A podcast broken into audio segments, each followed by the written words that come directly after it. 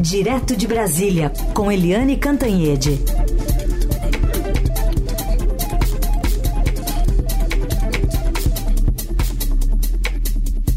Oi, Eliane, bom dia. Bom dia, Heisen, Carolina, ouvintes. Bom dia, Eliane, bem-vinda.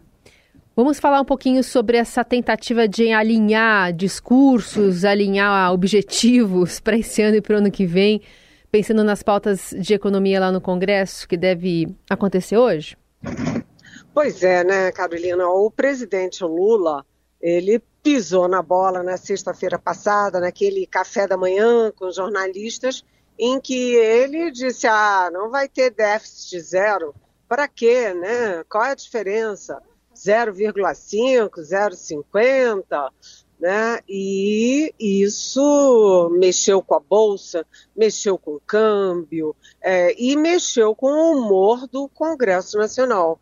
E agora o Lula corre atrás do prejuízo e tenta consertar o estrago. Ele, daqui a pouco, como falou o Heisen, o Lula recebe no Palácio do Planalto os líderes uh, da base aliada para discutir exatamente para, enfim, acalmar os ânimos antes de qualquer coisa, mas também para discutir a pauta de interesse do governo e da economia. Tem muita coisa rolando lá no Congresso, falta votar a LDO, quer dizer, a Lei de Diretrizes Orçamentárias para o ano que vem, é, tem que a andar mais rápido e o tempo está correndo muito rápido agora no final do ano, uh, com a reforma tributária.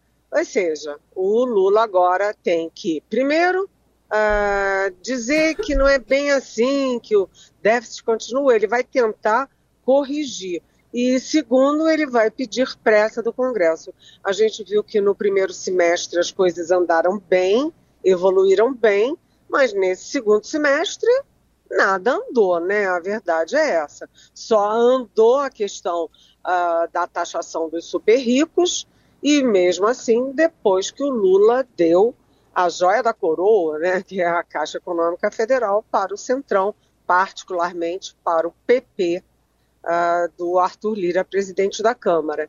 Então, tem que azeitar essas relações aí. A coisa não tá boa, gente. Vamos acompanhar a atualização também lá nas plataformas do Estadão desse encontro de logo mais do presidente Lula, mas que tem a ver ainda com o que foi dito ontem pelo ministro Fernando Haddad numa coletiva eh, em que ele reagiu mal às perguntas sobre o déficit zero, depois dessa fala do presidente que você citou, Helene.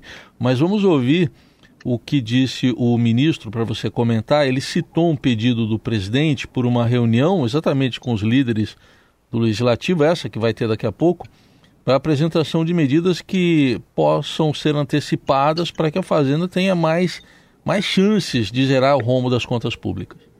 O que eu levei ao é. presidente foram os cenários possíveis. E se eu tiver que antecipar medidas que eu ia tomar em 2024, eu encaminho. O meu papel é buscar o equilíbrio fiscal. Eu farei isso enquanto eu estiver no cargo. E o que eu puder fazer para que esse equilíbrio seja atingido, eu vou fazer.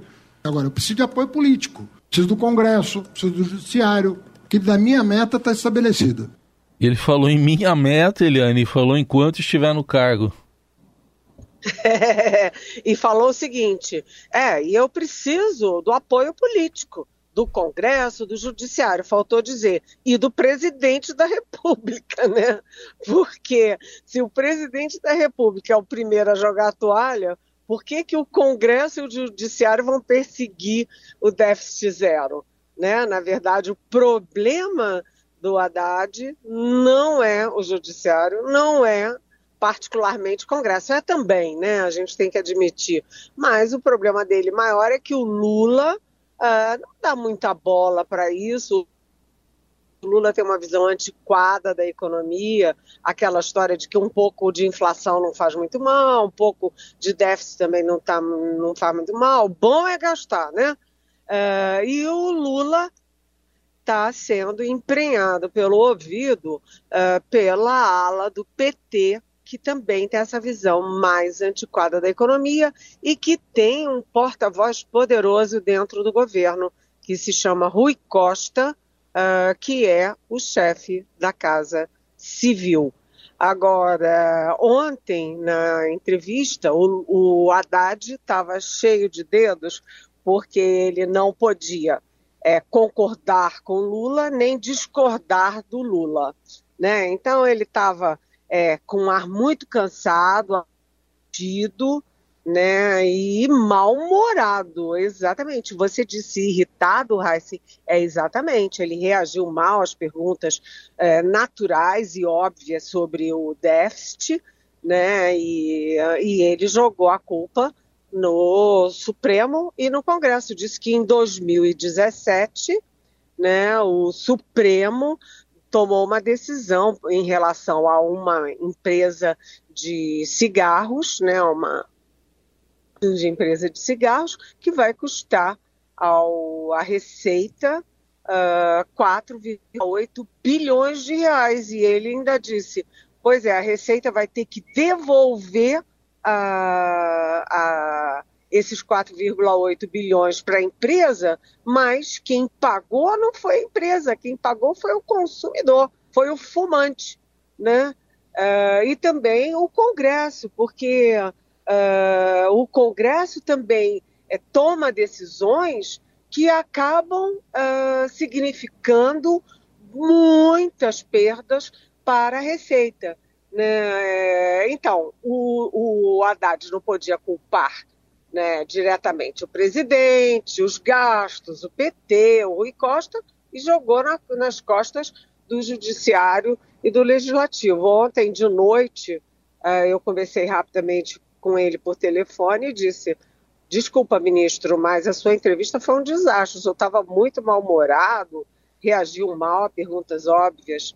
Aí eu achei que ele fosse brigar comigo e ele disse: É, parece que sim, porque está todo mundo dizendo isso. Disse: Pois é, ele teve consciência já no fim do dia de que a coisa não estava muito boa, mas de qualquer jeito é, o Haddad hoje, é, ontem e hoje, ele está sendo endossado pelo presidente do Senado, Rodrigo Pacheco, que já declarou né, que é importante sim é, perseguir o déficit zero, que ele está empenhado nisso, e ele deixou claro que o uh, Fernando Haddad é o guardião dessa pauta e que ele está do lado do Haddad.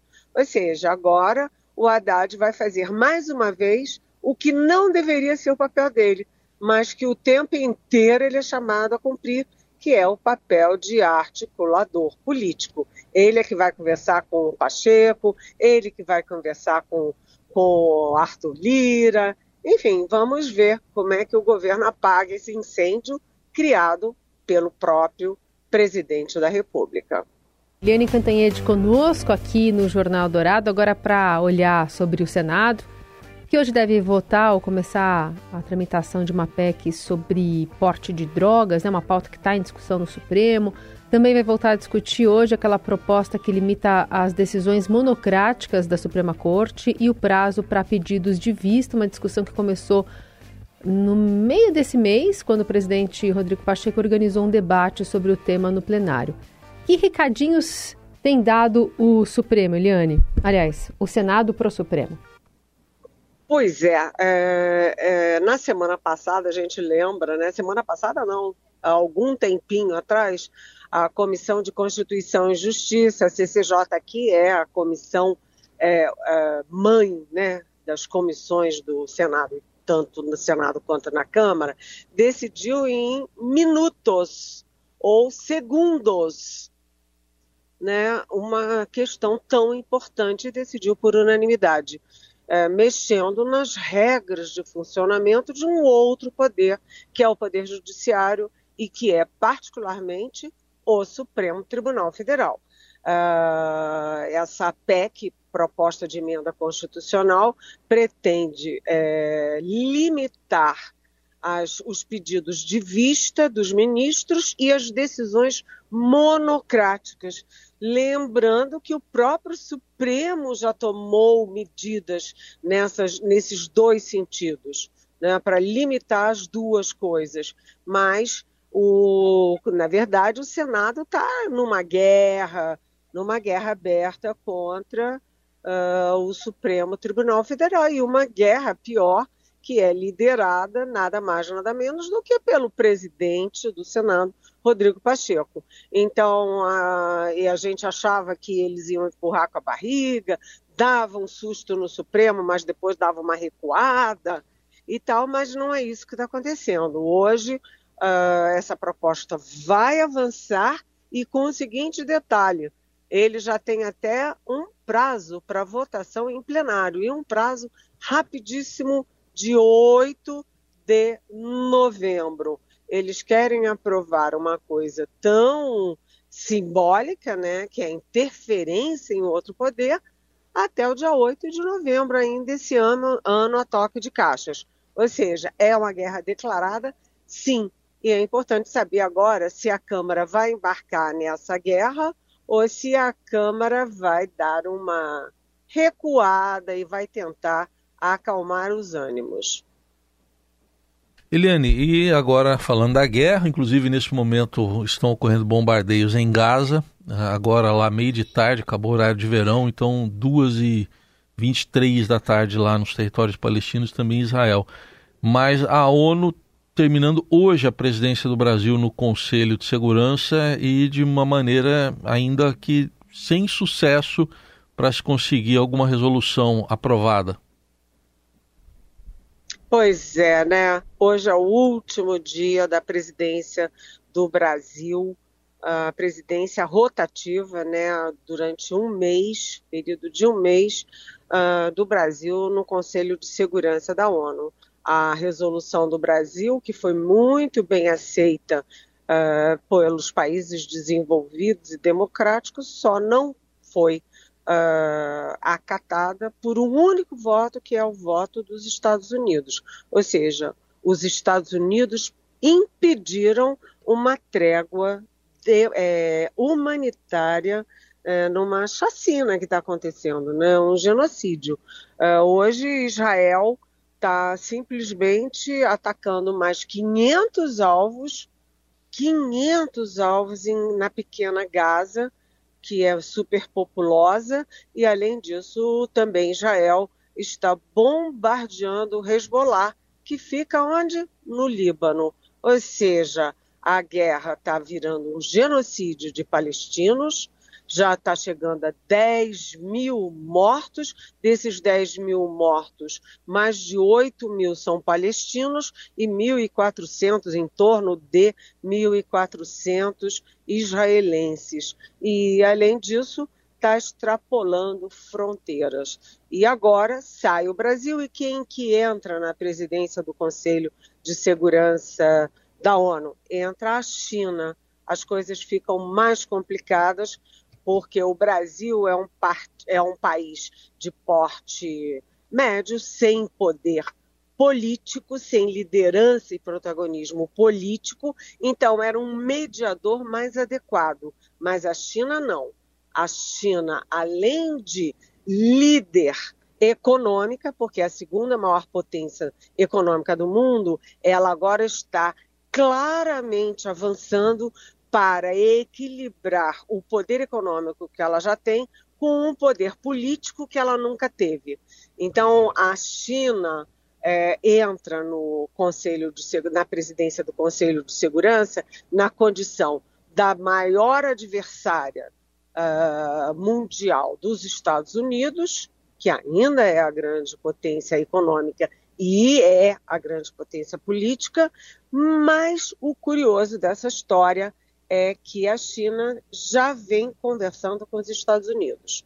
Eles estão conversando diplomaticamente e o Brasil, inclusive, né, as minhas fontes do Brasil têm elogiado a postura da China, porque vocês veem que a, a guerra é, estratégica na ONU, no próprio Conselho, de segurança está sendo entre Rússia e Estados Unidos. E se a China é super aliada da Rússia no caso da guerra da Ucrânia, essa mesma aliança não se replica no caso da guerra de Israel. Ou seja, China está sendo moderada, a China está usando esse momento e vai usar novembro inteiro como presidente uh, rotativo do Conselho de Segurança para se colocar entre os grandes da política mundial. Se a China conseguir uma mediação uh, eficaz para uma, um cessar-fogo humanitário na guerra,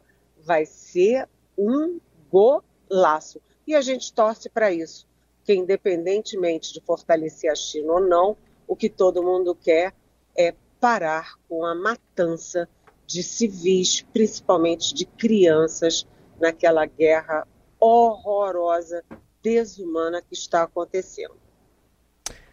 Eliane Cantanhede, sempre conosco aqui no Jornal Dourado a partir das nove. Esse comentário você ouve nas nossas plataformas de áudio em formato podcast já já, disponível para você ouvir e compartilhar por aí. Eli, obrigada. Até amanhã. Até amanhã. Beijão.